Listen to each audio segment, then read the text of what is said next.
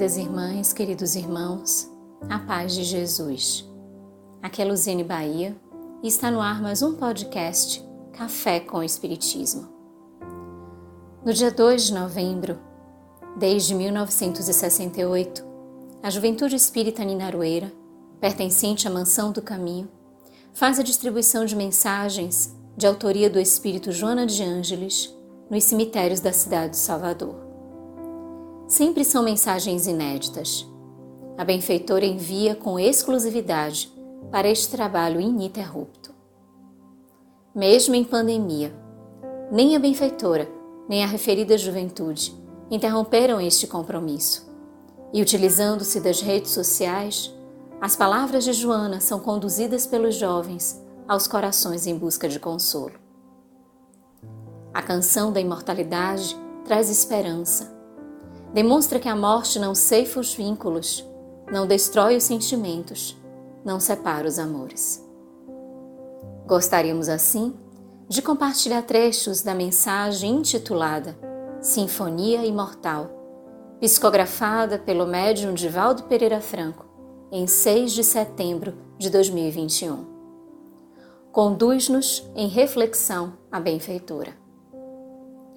Tudo que esse movimento é vida no seu esplendor inicial, até a glória imarcessível do pensamento. A evolução não teria sentido se se detivesse num ponto terminal, onde tudo se concentrasse estanque. Este ponto grandioso significaria o limite do processo e a estreiteza da finalidade existencial. Significaria a relatividade do infinito e ilógico o sentido da vida. Sem cessar, tudo se move e se aperfeiçoa, desde a primeira bactéria até as galáxias, e um considerável painel de ocorrências constitui a paisagem atraente e fascinante para o infindável processo criador do universo.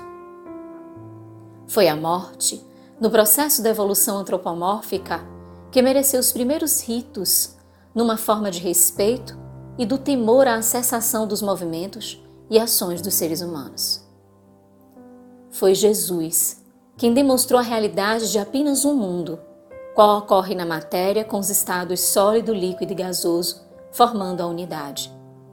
A energia, quando condensada, forma o denominado mundo material, enquanto que desarticulada, proporciona o surgimento do chamado espiritual ou ideal, conforme denomina o filósofo Platão. Esse movimento de energia desarticulada é o original, real e constituído de toda a força criadora para a fatalidade que lhe está destinada. A princípio, essa energia expande a sensação primordial que se transforma no instinto, para depois liberar a inteligência e a emoção adormecidas no seu campo vibratório. A partir desse momento, surgem impressões e percepções mais delicadas de outras manifestações que transcendem formas e aparências, num estágio além da manifestação visível, mas tão vibrante quanto se pode imaginar. Observem-se as fontes de energia em toda parte, que somente são captadas mediante sutis e delicados instrumentos de registro e de transformação. Entre as suas infinitas variedades, o pensamento cósmico expressa-se individualiza-se, passando a apresentar-se em formas compatíveis com as circunstâncias do processo em que estagia. Nesse instante, as leis dos renascimentos inscrevem nas sombrias intimidades das estruturas perispirituais os recursos geradores de conquistas novas e reparadoras de equívocos, dando início ao mecanismo de integração do projeto divino da vida humana racional. O Espiritismo, confirmando a indestrutibilidade da vida, apresentou a realidade desse mundo de causas, no manancial dos efeitos orgânicos, na mediunidade. Aquilo que denominamos morte ficou demonstrado ser vida em modulação superior e vibrante. Nascem aí as energias e se harmonizam em criaturas, e a Terra torna-se o campo experimental da finalidade última, a perfeição. não te revoltes ante a morte do ser querido ou expectativa da tua própria desencarnação. Volverás à comunhão com os seres desencarnados pelo pensamento, pelas emoções, por diversos meios materiais, porque o amor é a força de eternidade que rege o viver. Se desencarnaram os seres, ama-os, deixando-te em solidão. Ama-os e age como se estivessem ao teu lado, laborando em seu favor, e tornarás a viver com eles em banquetes abençoados quando também partires.